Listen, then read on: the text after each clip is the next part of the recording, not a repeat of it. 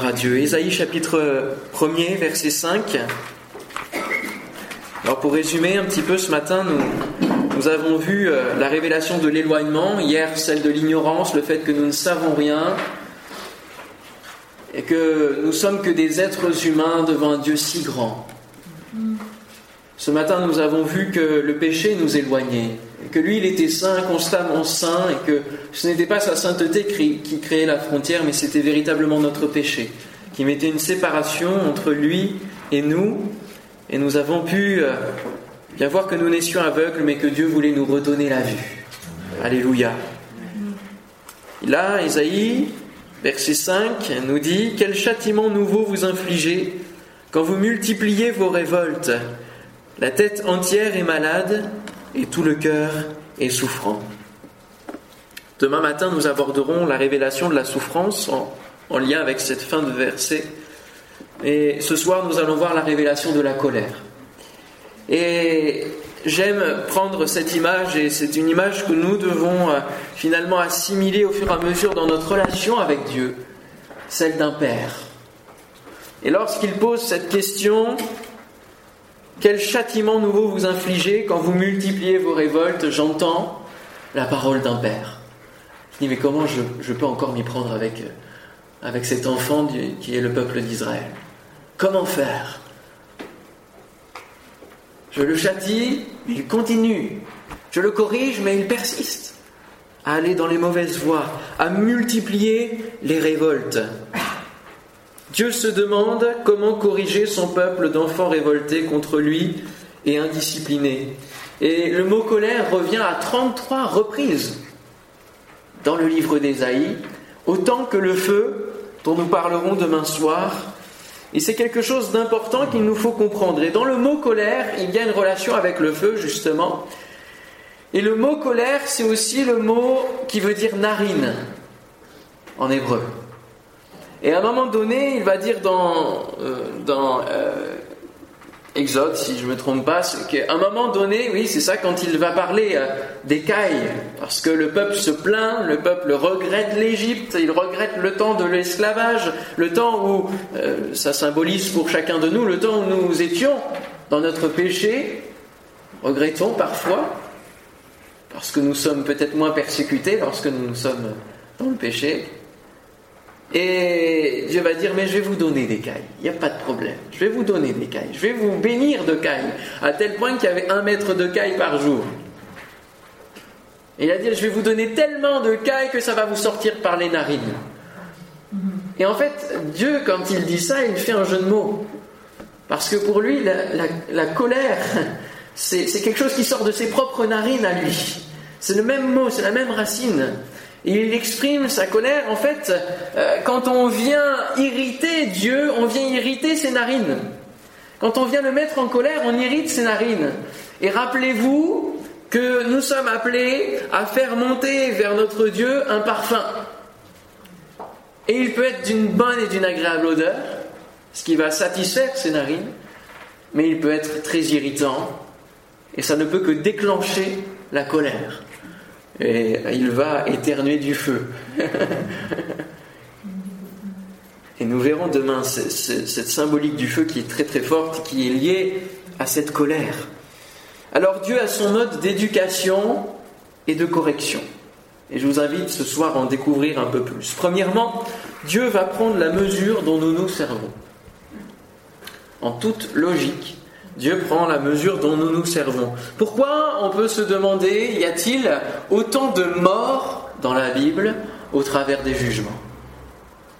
Vous n'avez jamais réfléchi en disant, mais Dieu est tellement un Dieu d'amour, mais il y a tellement de sang coulé, de sang versé, parmi les nations dans sa colère, parmi le peuple même? De nombreuses générations n'ont pas connu la terre promise. Eh bien, il prend la même la même chose, la même mesure que ce que les hommes peuvent prendre. Et c'est comme ça qu'arrive la loi du talion à un moment donné. Ce que Dieu dit, ben, vous tuez, ben, il y a le, même retour. Et au peuple d'Israël, c'est la même chose. Tu te permets d'aller euh, d'aller tuer, il y, a, le retour. Tu permets de te révolter contre moi, il va y avoir un retour à un moment donné de manivelle. Et euh, c'est vraiment le, fait de prendre la mesure. Matthieu 7, 2, on vous mesurera avec la mesure dont vous mesurez. Et ça me rappelle une anecdote lorsque j'étais moi-même enfant. Alors rassurez-vous, j'étais pas un enfant très turbulent. Je pense pas. Mes parents sont là, donc ils peuvent corriger les choses, peuvent dire la vérité. Euh, mais ça allait, j'étais pas le plus turbulent. Alors j'irritais beaucoup parce que je parlais beaucoup. J'étais une vraie pipelette. Et à un moment donné, ça peut saouler, hein, d'être pipelette. Mais à un moment donné, je ne sais pas ce qui m'a pris, parfois dans le cœur d'enfant, on, sort des mots comme ça qui dépassent un petit peu notre conscience. Et, je me vois très bien l'endroit où, ça s'est passé, c'était devant la maison. Je ne sais plus à quelle occasion j'ai dit cela, mais, j'ai traité ma mère d'idiote. Vous dû dire, bon, idiote, c'est pas si gros mot que ça, bon, ça, se pardonne. Mais elle a dit, d'accord, je suis idiote, bien je vais faire l'idiote. Et elle ne m'a plus parlé pendant un jour, pendant deux jours, alors qu'à chaque fois je l'appelais maman, etc. Pas de réponse. Silence. Et là, et là, il n'y a pas besoin de correction physique ni rien. Ça, c'est une torture mentale, je vous dis pas. Ça fonctionne. Si vous voulez des, moyens, c'est prenez la mesure dont l'enfant se sert quand il dépasse la limite. Et alors, je, cherchais ce repère que je n'avais plus. Et ça m'a. J'étais vraiment sans repère, sans, je n'avais plus de répondant. Je n'avais plus de répondant.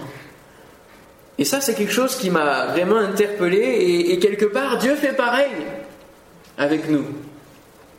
Quand parfois on, lève un peu le point, ou on se plaint beaucoup dans nos prières, etc., ben, Dieu répond, mais il faut comprendre comment il répond. Il faut comprendre.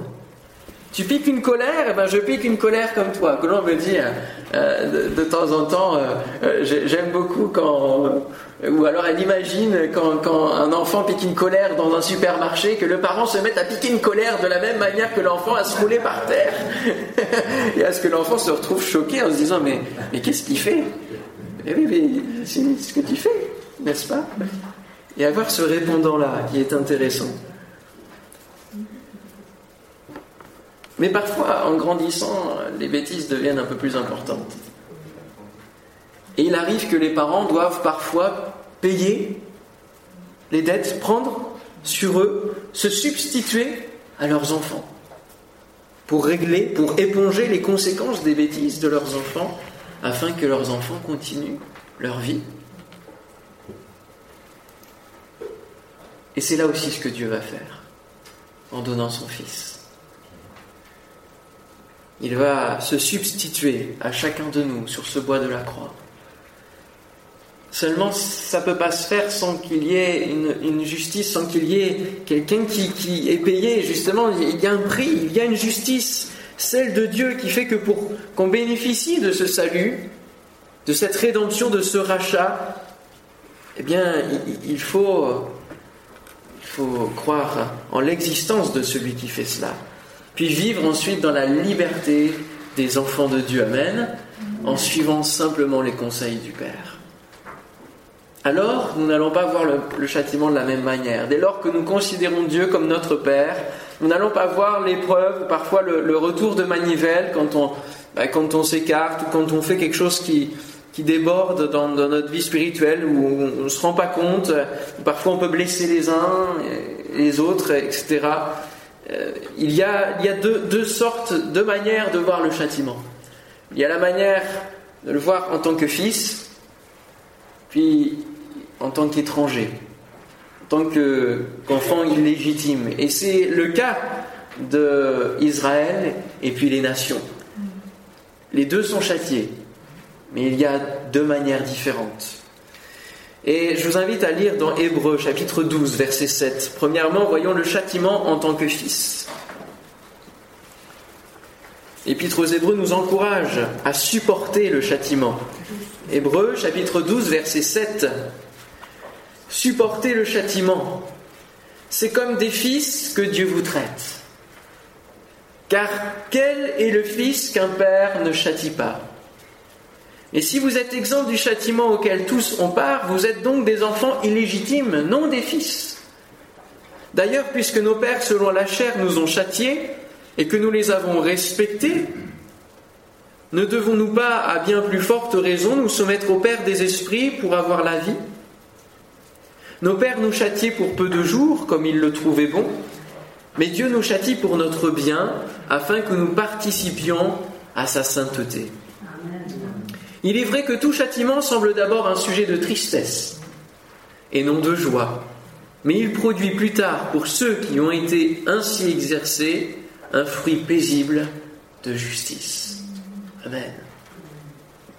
La colère n'est pas une colère abusive et débordante lorsque Dieu l'exprime, mais elle réside dans un cadre qui est celui de, de sa sainteté, de sa justice. Et à un moment donné, quand le péché abonde, il y a une colère, et puis après, il y a la grâce qui surabonde. Il y a, il y a forcément la, le fait de remettre dans un cadre. Et c'est important qu'il y ait un cadre nécessaire. On en parlait ce matin au, petit déjeuner. Il faut un cadre pour que l'enfant se sente bien, se sente rassuré, se sente en, sécurité, se sente en paix et comprenne la justice. Comprenne la justice. Parce qu'il s'il n'y a pas de châtiment, il n'y a pas de justice. Une citation que j'ai vue sur Internet disait Être parent, c'est génial, car tu dois te fâcher contre une version miniature de toi-même qui fait exactement les mêmes choses stupides que tu faisais étant enfant.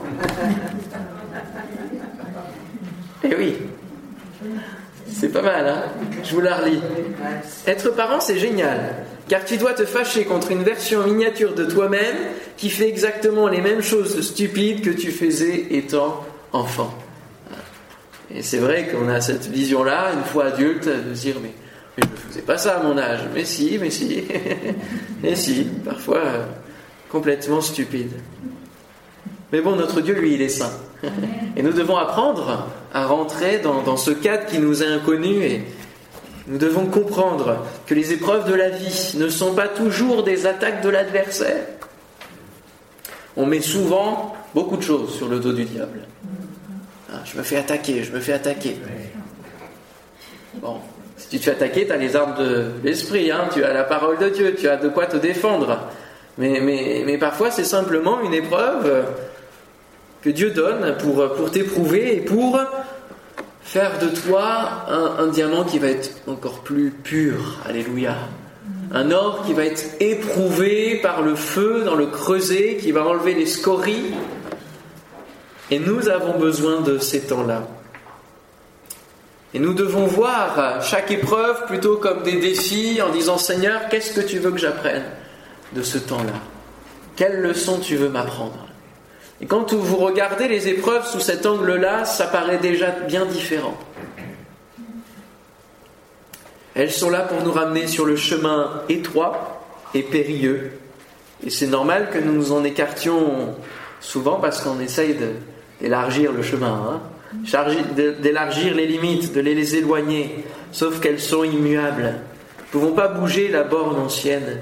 Elle est là, fixée, le cadre divin ne peut pas tolérer de compromis, de, de no man's land. Non, il n'y a pas. Il n'y a pas. Alors nous sommes les frères et les sœurs de Jésus. Alléluia. Et lui, le châtiment qui nous donne la paix, il est tombé sur lui. Isaïe 53, 5. Rappelons-le nous. Notre frère a pris la place. Arrêtons donc de nous plaindre des épreuves que nous traversons parce que nous n'avons pas subi ce que nous devions subir. N'avons pas subi la croix. Parfois, une épreuve nous semblait être la croix, mais Jésus nous a dit qu'il fallait quelque part prendre notre croix. Lui, il a été physiquement sur ce supplice et a subi la mort à cause de nous. Recevons véritablement la paix que Dieu donne et laissons Dieu agir dans notre caractère pour ne plus aller dans le mur par nous-mêmes. Alléluia. Troisièmement, le châtiment en tant qu'étranger ou en tant qu'enfant illégitime. Il vaut mieux être châtié en tant que fils qu'en tant qu'étranger. Ici, nous parlons des nations. Les nations qui vont être utilisées par Dieu pour châtier son peuple. pour corriger le peuple d'Israël, puis elles-mêmes vont être châtiées, non pas parce qu'elles ont châtié le peuple d'Israël, non, mais parce qu'elles sont enorgueillies. Et nous allons lire le chapitre 10, partie du chapitre 10 d'Ésaïe, qui va nous éclairer là-dessus. Ésaïe chapitre 10, versets 5 à 21, où il nous est parlé justement d'un des premiers jugements écrits dans le livre d'Ésaïe contre une nation, une nation qui est un véritable empire que vous avez dans vos livrets par ailleurs. Il y en a qui manquent de livrets, il y en a encore deux là. Sais pas s'il y en a qui n'ont pas de cahier de notes. Il y en a deux. S'il y a besoin, n'hésitez pas. Dans votre livret, vous avez une carte qui vous montre l'empire d'Assyrie, l'étendue, un véritable empire. Hein, ils ont, ils ont euh, conquis euh, ce qu'on appelle le croissant fertile.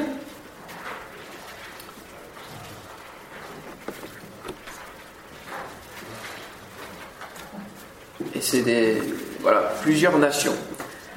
Alors, Ésaïe 10, verset 5. Malheur à l'Assyrien, verge de ma colère. La verge dans sa main, c'est l'instrument de ma fureur. On voit bien le, père qu'il a avec sa verge. Hein. Je l'ai lâché contre une nation impie, je l'ai fait marcher contre le peuple de mon courroux, pour qu'il se livre au pillage et fasse du butin. Ça, c'est le prénom du premier fils d'Ésaïe.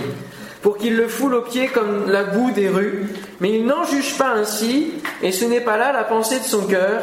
Il ne songe qu'à détruire, qu'à exterminer les nations en foule. Ce que veut dire Dieu ici, c'est qu'il envoie la nation pour corriger son peuple, mais pas pour le tuer. Donc il donne à la nation une limite, sauf que la nation, elle ne l'entend pas ainsi. Et elle veut aller plus loin, elle, veut détruire complètement le peuple d'Israël. Et sur les millénaires, euh, quand on pense encore au, dernier grand génocide juif, c'était véritablement une volonté de destruction totale. Hein. solution finale, tous, tous ces termes-là, c'est aller jusqu'au bout. Seulement, Dieu ne le permet pas.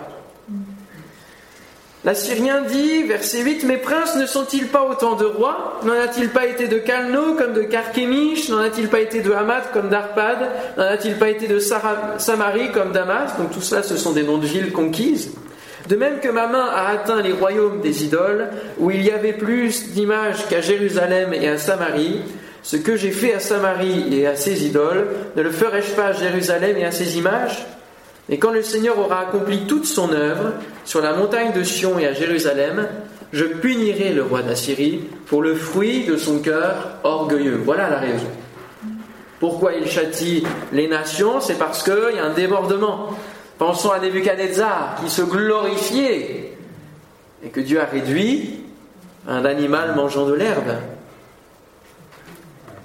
Je punirai le roi d'Assyrie pour le fruit de son cœur orgueilleux, pour l'arrogance de ses regards hautains, car il dit, c'est par la force de ma main que j'ai agi, et c'est par ma sagesse, car je suis intelligent. J'ai reculé les limites des peuples et pillé leurs trésors, et comme un héros, j'ai renversé ceux qui siégeaient sur des trônes. Toutes ces choses-là, on peut les voir écrites sur les, sur les temples, sur les murs des temples et des palais de ces rois-là ont été retrouvés dans l'archéologie. Ils, narraient leurs faits, leurs guerres, leurs victoires, leur héroïsme. J'ai mis la main sur les richesses des peuples comme sur un nid, et comme on ramasse des œufs abandonnés, j'ai ramassé toute la terre. Nul n'a remué l'aile, ni ouvert le bec, ni poussé un cri. La, la hache se glorifie-t-elle envers celui qui s'en sert? Là, c'est Dieu qui reprend là.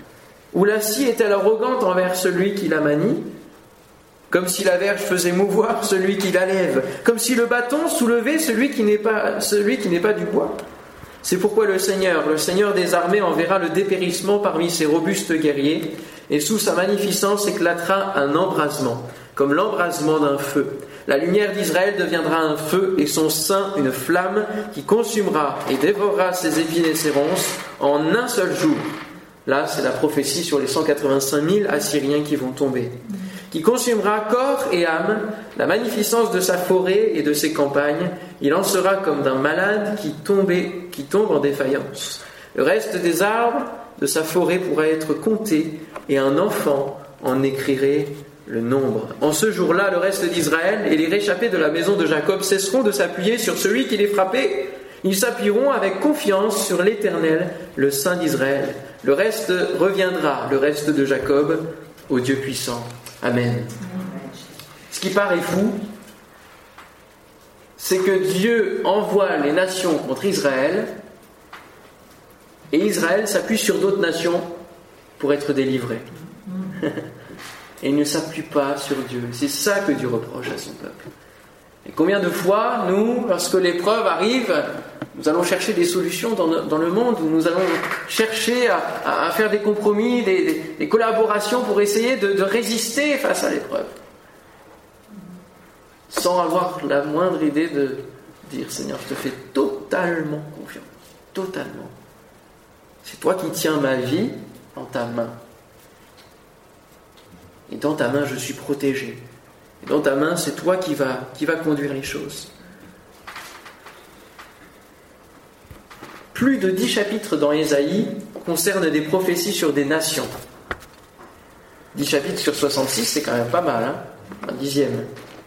Il y a presque autant de prophéties de jugement sur le peuple de Dieu que sur les nations. Ça c'est intéressant. C'est à peu près kiff-kiff, hein 50-50. Mais il n'y a que deux nations qui seront restaurées au même titre qu'Israël, voire même mieux. Et nous devons être attentifs à cette prophétie qui se trouve dans le chapitre 19 d'Ésaïe, où il est dit au verset 23 et 25, En ce même temps, il y aura une route d'Égypte en Assyrie. Les Assyriens iront en Égypte et les Égyptiens en Assyrie. Les Égyptiens avec les Assyriens serviront l'Éternel. En ce même temps, Israël, lui, troisième, uni à l'Égypte et à l'Assyrie, et ces pays seront l'objet d'une bénédiction. L'Éternel des armées les bénira en disant Béni soit l'Égypte, mon peuple, et l'Assyrie, œuvre de mes mains, et Israël, mon héritage je me suis arrêté sur ces versets. Je me suis dit, Seigneur, comment tu mets l'Égypte et la Syrie au premier et deuxième? Tu fais même un podium. C'est dire. bon, déjà, il veut faire comprendre à Israël que, à un moment donné, s'il y a justement une multiplication de révoltes sans, sans résultat, il va falloir qu'il change de peuple, qu'il brise son alliance. Et ça, pour Dieu, c'est impossible, parce que pour Dieu, son peuple, c'est son peuple. Son peuple, c'est son enfant, celui qu'il a choisi pour justement représenter la sainteté de Dieu sur terre, pour être son image, son reflet, son représentant, son étendard. Et alors, s'il change de peuple, ça voudra dire qu'il s'avoue vaincu, qu'il s'avoue trompé, trahi et, qu'il ne peut pas compter sur, sur un peuple qu'il a lui-même choisi et mis en place. Et alors le diable se moquerait bien de cela. Donc Dieu se tient à ce peuple d'Israël. Mais en même temps, comme Dieu est Dieu, qu'il ne laissera pas le diable se moquer de lui, il va élargir cette alliance. Et à partir de Jésus, ce sont chacun d'entre nous, les nations, qui vont pouvoir se tourner vers Dieu et pouvoir être appelés le peuple de Dieu. Alléluia. Amen. Amen. Et l'olivier franc, Dessus, il y aura les greffons de l'olivier sauvage. Alléluia. Parce que Dieu est plus grand. Et Dieu sait se réinventer. Dieu sait, il est au-dessus de toute chose. Il a tout prévu. Alors je me suis arrêté sur ces choses et je me suis dit, Seigneur, quand est-ce que il est parlé d'une route ici? Une route qui va de l'Égypte qui est ici jusqu'à la Syrie qui est là. Donc ça veut dire que ça passe par Israël, bien entendu, puisqu'il est parlé des trois nations. Et j'ai cherché un petit peu dans les, dans les, différentes informations que j'ai pu trouver, euh, les, livres et autres, euh, la trace d'une route qui a pu exister ou qui peut être à venir même. Et le roi euh, cruel dont il est parlé dans, dans Ésaïe 19, qui est annoncé vraisemblablement Esar Adon, qui ira jusqu'en Égypte pour étendre l'empire assyrien. Parce que l'empire assyrien, au départ, il s'arrête juste à, Israël, ça va pas plus loin. à un moment donné, il y a un roi, enfin un empereur, qui va aller jusqu'en Égypte et qui va même se, faire appeler roi d'Égypte. Voilà, il va prendre la place du pharaon et il va être le roi d'Égypte. Et donc il va pouvoir créer justement tout un système, un réseau qui va communiquer les, différentes, pour les différents besoins économiques, commerciaux, etc. Donc il va y avoir déjà à ce moment-là une route. Et puis euh, les Perses vont venir ensuite dominer et euh, ils vont donc euh, avoir aussi encore un, territoire plus grand, comme vous le voyez. J'ai pas mis la carte finalement. C'est vraiment sur vos livrets. Hein. Regardez sur vos livrets maintenant. les autres cartes sont pour un peu après. Mais vous voyez l'empire assyrien et l'empire perse. Je ne l'ai pas amené avec moi. C'est dommage parce que je ne l'ai pas vu en lisant les notes. Et l'empire perse, ça va être à peu près la même chose. En fait, ils vont prendre le relais, finalement, des Babyloniens. Assyriens, Babyloniens, Mèdes et Perses. Parce que la Médie et la, Perse, c'est voilà, c'est l'Iran actuel. Hein. donc c'est dans la région de Babylone. Euh, Babylone, tout cela, c'est en Iran actuel, d'accord? Et en Irak. Puisque Saddam Hussein à Babylone a reconstruit justement, a voulu reconstruire la gloire des rois. Et donc, après les Perses, qu'est-ce qui se passe? Il y a Alexandre le Grand. Et lui, il va reprendre encore à peu près la même chose, voire plus, puisqu'il va aller, du coup, il va prendre la Méditerranée. Et là aussi, en fait, il va devoir placer quelqu'un en Égypte qui s'appelle Ptolémée Ier Sauter. Et quand on entend ça, euh, et quand on lit euh, dans Ésaïe 19, je ne plus le verset en question, mais il est parlé à un moment donné au verset 4, il est dit Un roi cruel dominera sur eux. Dit le Seigneur Je livrerai l'Égypte entre les mains d'un maître sévère. Un roi cruel dominera sur eux. Donc là, c'est Esar Adon. Et un autre moment dans euh, le, le chapitre 19, il est parlé d'un sauveur qui va être envoyé. Hein. véritablement, c'est le mot sauveur. Et Ptolémée Ier Sauter, Sauter ça veut dire le sauveur. Et donc là on peut voir l'accomplissement de la prophétie en partie. Maintenant venons à l'heure actuelle, où on en est dans cette route et ces relations entre l'Égypte et la Syrie qui est euh, partagée maintenant en de multiples pays. Vous savez qu'il y a Israël en plein milieu, qu'il y a euh, plein de peuples. L'Égypte, elle, elle, est restée euh, intact quelque part dans ses frontières, dans ses limites, par rapport au reste euh, des autres nations qui ont été redécoupées, remorcelées. Mais il y a un peuple qui, depuis quelque temps, s'est fait connaître au travers de, de la guerre contre Daesh. Ce sont les soldats kurdes. Et les Kurdes, c'est un peuple sans être un pays. Et le Kurdistan, ce n'est pas un pays officiel c'est, on va, on va pouvoir remettre la première carte, s'il te plaît. Il y a eu des discussions après la guerre, justement, après la Deuxième Guerre mondiale, en 1946, où vous voyez la, limite euh, euh, la plus noire que vous voyez sur l'instrument, qui délimitait euh, quelque part la, région kurde de Mahabad. Donc ça, ça devait être le chef de l'époque. Et le Kurdistan autonome irakien, donc au, sein de l'Irak, a été déterminé ici, donc en tout petit. Et vous voyez que la première limite, en 1946, elle a été très grande et ressemble quelque part à ce que l'on voit sur notre carte dans le livret de la Syrie. D'accord? Et donc ce peuple s'est fait connaître et se revendique d'être les descendants des Assyriens. Et ce peuple-là, il est sur quatre pays qui existe actuellement. Donc on peut aller sur d'autres cartes. Et là, on va voir un petit peu comment le peuple kurde se répand.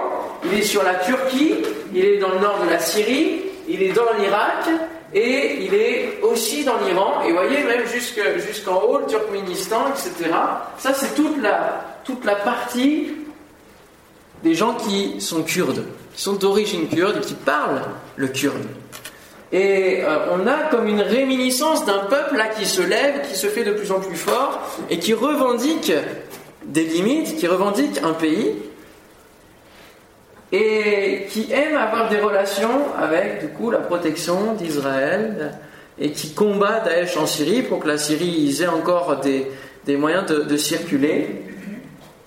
Quant à l'Égypte aujourd'hui, si vous avez écouté le discours Al-Sisi, qui euh, dirige euh, l'Égypte, et euh, l'année dernière il était à l'ONU, il a prononcé un discours les, juifs ont tendu l'oreille parce qu'il a, vraiment prononcé un discours, j'ai pas noté les paroles ici, mais qui était vraiment dans l'ouverture de relations, étant donné qu'il y avait déjà 40 ans de paix, malgré toutes les tensions avec les autres pays arabes, euh, il y avait 40 ans de paix, que ça devait continuer, qu'on devait construire des routes et des ponts avec Israël. Et c'était un véritable appel envers le peuple d'Israël de continuer et que l'Égypte était, prête encore à, renforcer les relations avec le pays d'Israël. Et il y a eu des, actions, euh, comme Trump a pu faire euh, au niveau de, l'ambassade qu'il a basculé donc à Jérusalem, reconnaissance de la capitale d'Israël. eh bien, le, le, peuple égyptien, en tout cas le dirigeant égyptien, qui tient quand même son peuple d'une main de fer, comme on le précisait, euh, a rouvert justement les relations dans, dans, tout ce qui est administratif. Et les ambassades là-bas, etc., ils ont rouvert alors que c'était, ça restait encore, euh, encore mort dans les relations. Il a rouvert il y a peu. Et donc on peut s'imaginer qu'il y ait une route entre les Assyriens, en tout cas les descendants des Assyriens, dans un futur plus ou moins proche, qui puisse se faire entre l'Égypte et, le Kurdistan, et qu'il y ait des relations et une nouvelle route là et que Dieu puisse dire, eh bien, béni soit l'Égypte qui est mon peuple. Et quand on regarde aussi l'histoire chrétienne de l'Égypte, en tout cas juive, premièrement, il y a beaucoup de juifs qui sont allés en Égypte, non seulement par déportation, mais aussi euh, pour, euh, pour fuir, hein, tout simplement, euh, les, combats, les conflits. Et aujourd'hui, il n'y a plus que 12 juifs en Égypte. 12 Alors il y en a peut-être encore moins depuis que j'ai lu les articles, mais il y a plein de synagogues, etc., mais tout est vide. Parce qu'ils sont tous en train de rentrer dans le pays, ils font l'Alia. Et ça, c'est aussi une des promesses du prophète Ésaïe, qui, où Dieu parle Je les rassemblerai, les quatre coins de la terre. Et nous en reparlerons de, ce phénomène qui est en train de s'intensifier encore à chaque année. Nous sommes passés quand même de, euh, de 6% de juifs. Euh, euh, après, euh, à sa naissance en 1948, 6% de juifs dans le pays, les autres c'était que des arabes, et aujourd'hui on en est quand même à, crois, 95%. Donc forcément, ils ont, augmenté parce qu'ils reviennent et la parole de Dieu s'accomplit. Alors suivons l'actualité de ces peuples-là. Suivons ce qui se passe dans ce croissant fertile. Parce que c'est là que se joue l'accomplissement des promesses. Hein. Je termine en disant que le but de Dieu de relever le rang des nations par rapport à Israël et de lui faire comprendre qu'il est le peuple choisi, élu, avec qui Dieu a fait une alliance. Et autant Dieu est jaloux de sa gloire, et sa colère prend place lorsque son peuple adore d'autres dieux, autant il veut rendre le peuple d'Israël jaloux. Jaloux de son élection, au-dessus de toutes les nations. Et c'est cela que Israël devrait comprendre au fur et à mesure et ouvrir les yeux. La colère divine n'est donc pas sans cause ni sans but et nous devrions mettre au, diapason nos propres colères. Rien de tel que de le mettre au troisième rang ou de parler de Cyrus, comme je le disais, comme son oin, pour euh, peut-être réveiller son peuple. Ainsi parle l'Éternel à son oin, à Cyrus, qu'il tient par la main pour terrasser les nations devant lui et pour relâcher la ceinture des rois, pour lui ouvrir les portes afin qu'elles ne soient plus fermées. Et puis n'oublions pas que celui qui contrôle ce jeu, parce qu'on a l'impression d'être dans un jeu, vous savez, peut-être les jeux où il y a des conquêtes de guerre, que ce soit Fief ou que ce soit d'autres, d'autres jeux auxquels on peut jouer. J'aime bien la conquête des territoires, c'est toujours très intéressant d'avoir les stratégies de conquérir des territoires. Il y en a un petit peu ça, finalement. Hein. Dieu est maître du jeu. Et il est dit dans Proverbe 21, verset 1er, le cœur du roi est un courant d'eau dans la main de l'Éternel. Il l'incline partout où il veut. Alors ne nous inquiétons pas lorsqu'il y a des, élections qui nous surprennent. Moi je crois pertinemment que Donald Trump n'est pas là pour rien et qu'il accomplit la volonté de Dieu malgré lui, malgré ses bêtises, malgré parfois le contre-témoignage qu'il nous fait à nous en tant qu'évangéliques, parce que quand même, il y a des pions qui sont placés, il y a des, pièces du puzzle divin qui se mettent en place au fur et à mesure. Et nous parlerons quelque part du troisième temple, mais tout est prêt. Tout est prêt. La dernière, une des dernières fois, ou des premières fois en tout cas que Trump est arrivé en Israël, les rabbins lui ont montré des plans du futur temple. Donc euh, voilà, c'est dans les cartons. Vous avez l'institut du troisième temple qui existe. Vous pouvez regarder sur Internet, vous avez des vidéos qui vous montrent comment sera le futur temple. Euh, tout est en train de se préparer, il n'y a, a, aucune cachotterie. tout s'accomplit sous nos yeux. Et le monde n'y prend point garde. À nous d'être bien attentifs en tant qu'Église, hein. c'est important et ne provoquons pas nous-mêmes la colère de Dieu. Amen. Alléluia. Et on, verra que parfois, eh bien, on provoque la, colère parce qu'on souffre, et on verra un petit peu pourquoi on souffre, d'où ça sort, ça. Pourquoi la souffrance. On va prier le Seigneur, Amen. Seigneur, nous te bénissons. Que dire face à un Dieu si grand qui tient toutes choses entre ses mains? C'est tellement bon euh, de te connaître parce que nous, nous, sommes rassurés.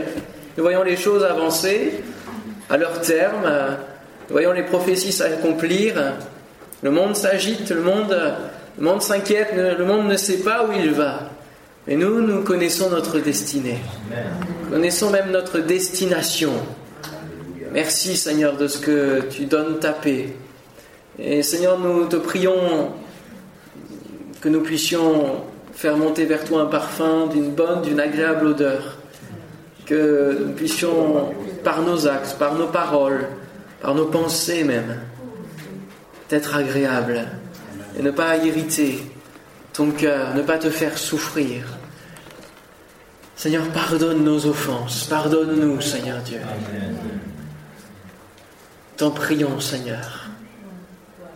Tu sais combien nous sommes parfois si bête. Nous l'avons. Donne-nous l'intelligence, ton intelligence divine. Au nom de Jésus. Merci Père. Merci Jésus d'être venu prendre cette place. La condamnation. Merci Saint-Esprit de nous éclairer encore au travers de ta parole et de la prophétie. Donne-nous d'être gens de prophétie, mais de bonnes prophéties, mon Dieu. Au nom de Jésus. Amen.